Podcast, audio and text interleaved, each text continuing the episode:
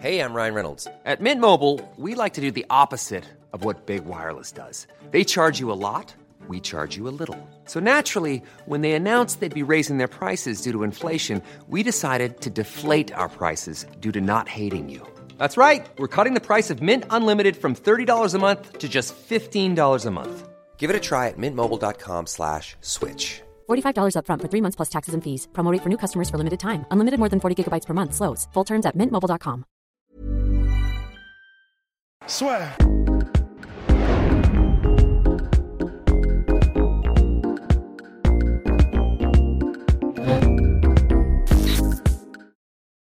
Bonjour à toutes et à tous et bienvenue dans le podcast La Sueur. Salut Rust. Salut Guillaume.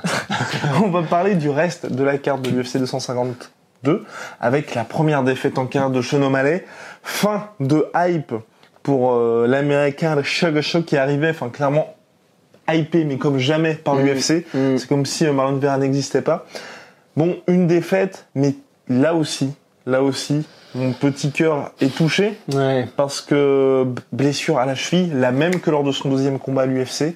Et sauf que lors de son deuxième combat, bah, il avait un adversaire qui était qui avait pas un QI combat très élevé puisque bah il n'avait pas du tout profité de ça.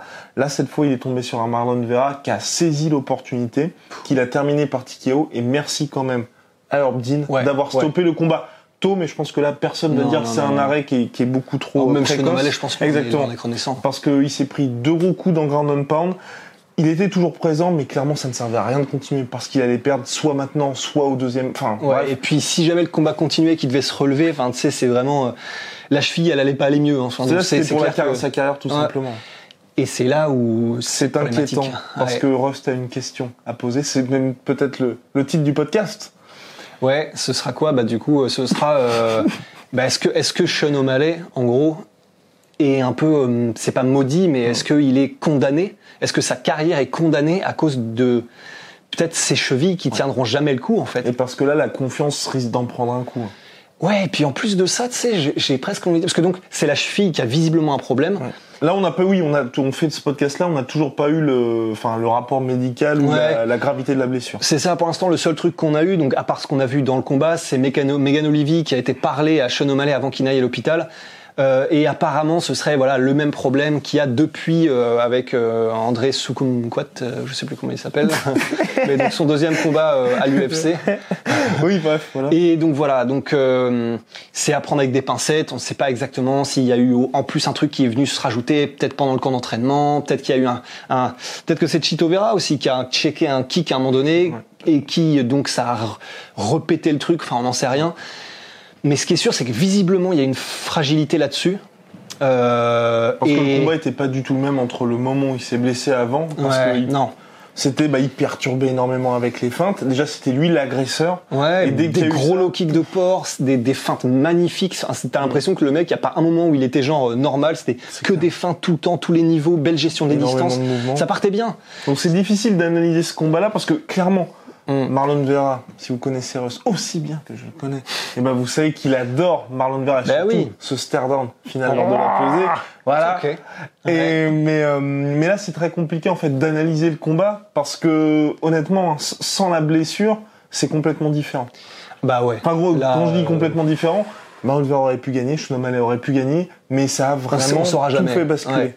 On saura jamais et c'est terrible, c'est terrible parce que euh, ça fait un peu comme le moment où euh, je crois que c'était quoi, c'était Tyrone Woodley contre Carlos Condit.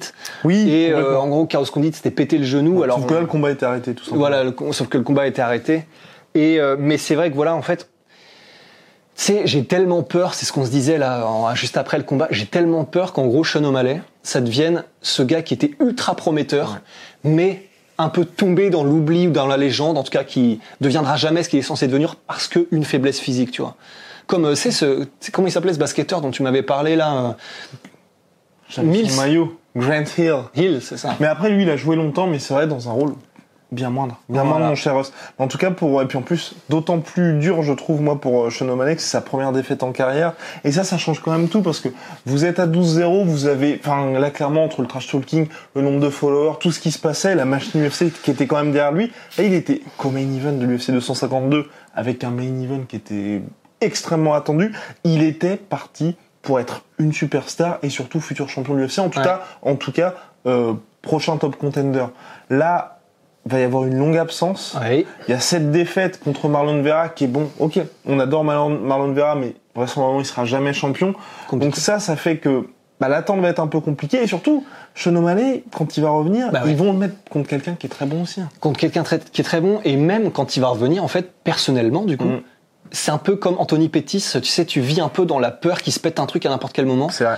ben ce sera pareil maintenant en fait je sais que personnellement avec Sean O'Malley j'aurais toujours un peu cette angoisse de ouais, ouais c'est magnifique ce qu'il fait c'est sublime mais bon quand il met un kick il y a une chance sur deux que ça pète enfin évidemment c'est pas ça mais et et j'aurais toujours cette angoisse en fait. Maintenant, je sais que j'aurai toujours cette angoisse, toujours, toujours. Et le problème, c'est que Toujours? moi, toujours, toujours, toujours.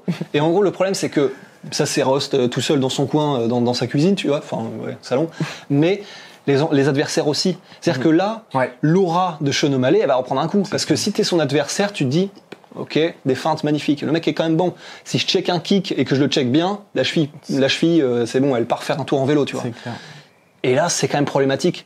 C'est quand même vraiment très problématique pour un mec qui joue beaucoup sur sa présence, sur son aura, sur pas d'intimidation, mais bah, Ah, un petit peu quand même, Ouais, quand t'es son adversaire, je pense que le prochain combat, t'auras beaucoup plus confiance, quoi. Mm. Tu Bah là, dis, je pense que quand il va arriver au milieu de la cage au moment de l'annonce de Bruce Buffer, tu vas faire bon, ouais, l'autre doit faire attention à ta cheville, quand même. Ouais. Enfin, attention. ouais, trébuche pas quand même. Tu vois, enfin, non, il va, il va, bon, je pense Non, pas qu'il se passera ça, mais, mais, mais voilà, enfin, comme sa petite feinte là. Donc voilà, non, c'est. En vrai, j'ai très peur parce que franchement, en fait, genre là, je me fais déjà un film, c'est Spielberg dans ma tête tout seul. Je suis d'accord que c'est tout seul. Mais tu sais, je vois tellement l'histoire arriver grand comme une maison du mec qui avait tout du jeune prometteur qui avait, tu sais, Twitch, les 1 million de, de subscribers, qui avait des deals avec tout le monde, qui commençait à être riche, qui commençait à être célèbre, qui avait la, la gueule, le Bah, tout, look, il était parti. le style. Sauf que voilà, tragique, dramatique, il a un truc, un pépin physique qui fait que jamais il perce. Et ça devient toujours ce, ce gars où, euh, voilà, Avec deux, deux, deux, voilà, deux, trois bières et tu te rappelles, ah, tu te souviens de Sean O'Malley? Ah ouais, dis donc, quel qui était prometteur, il aurait pu. Bah, sauf que, sauf que non. Et j'ai tellement peur de ça. Bref, croisons les doigts pour la suite pour Ouais. Sean O'Malley. Bravo à Mar- Marlon Vera parce que Armano, voilà, ouais. il a montré à l'UFC à tout le monde qu'il ne faut jamais entrer, en- entraîner, enterrer l'outsider. Il nous reste 3 minutes 40 pour brièvement parler de Junior Dos Santos qui s'est incliné contre Jairzinho Rosenstruck. Junior Dos Santos qui gérait. On était assez content parce qu'il restait sur deux défaites par KO consécutif, TKO face à Francis Ngannou et Curtis Blades. Rosenstruck terminé par Francis Ngannou en 20 secondes, mais voilà, Dos Santos est retombé dans ses travers. On le dit à chaque podcast quasiment quand on parle de lui, incapable de faire des ajustements, et il a vraiment suffi d'une seule fois. Bah, d'une seule fois, il recule, il sait pas où il est, et bah terminé. En fait, c'est c'est pour ça que je, on- ça fait déjà plusieurs fois qu'on le dit, je pense, mais il faut- là, je crois que c'est bon, Non, il faut faut arrêter. arrêter. Parce que là, bon, les adversaires, ça fait longtemps déjà qu'ils ont compris le fil rouge. Il suffit de, il suffit, il, faut mettre la pression à Junior. Tu sais que si tu le fais de façon suffisamment intelligente, et Rose Destruc est un bon kickboxer, bah, à un moment donné, il va reculer le menton comme ça bien en arrière à chaque fois, euh, et il va se faire choper. C'est arrivé tellement de fois qu'on le compte même plus. Il n'y a pas eu de- d'ajustement au niveau de la garde. Il n'y a jamais eu d'ajustement au niveau de bon bah maintenant que je sais que ça arrive, quand le mec avance et que je suis collé contre la cage, je viens en clinch ou je tente un truc, une feinte et puis une tentative de takedown. Enfin, je fais un truc différent. Toujours il la a même jamais chose. fait de truc différent. Il s'est toujours fait choper avec la même chose.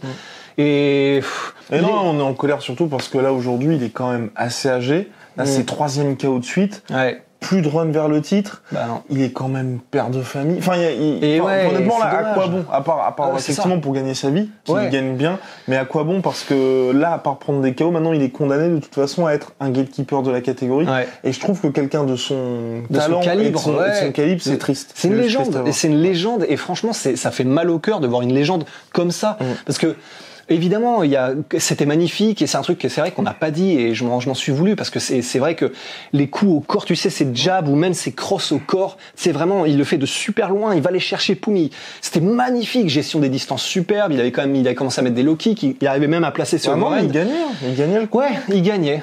Donc, euh, sauf que voilà, quoi. Non, mais c'est compliqué parce C'est- que c'est là, terrible. là, on se dit que chaque fois qu'il va tomber sur un adversaire intelligent, ça va être terminé parce qu'il avait gagné certes contre Derek Lewis, mais Derek Lewis, il avait jamais essayé ça. Donc euh, moi, ça me, Ouais, ça me chagrine vraiment pour Junior Dos Santos. ouais. Euh, surtout que là maintenant, honnêtement, moi, je vois, enfin voilà, le, Non, mais c'est ça. Tout le monde le sait, son camp le sait. Ouais. Je pense qu'ils doivent travailler ça tout le temps à l'entraînement. C'est juste que c'est pas possible pour lui d'arriver à s'imprégner de ça ouais. et d'avoir euh, conscience de sa position dans la cage. Ouais. Terrible. Bon bah voilà. Mon cher Rust, à très vite. Big shout out to Venom, sponsor de l'UFC, sponsor de la sueur. Le lien est dans la description si vous voulez le même t-shirt que Rusty Business. Et big shout out à My Sweet Protein, moins 38% avec le code la sueur. On se retrouve très prochainement pour, euh, bah, pour parler de l'UFC. Sûrement. Allez, à la Allez. prochaine et puis bonne nuit. Et bye, bonne nuit, ouais. Cheers. Swear.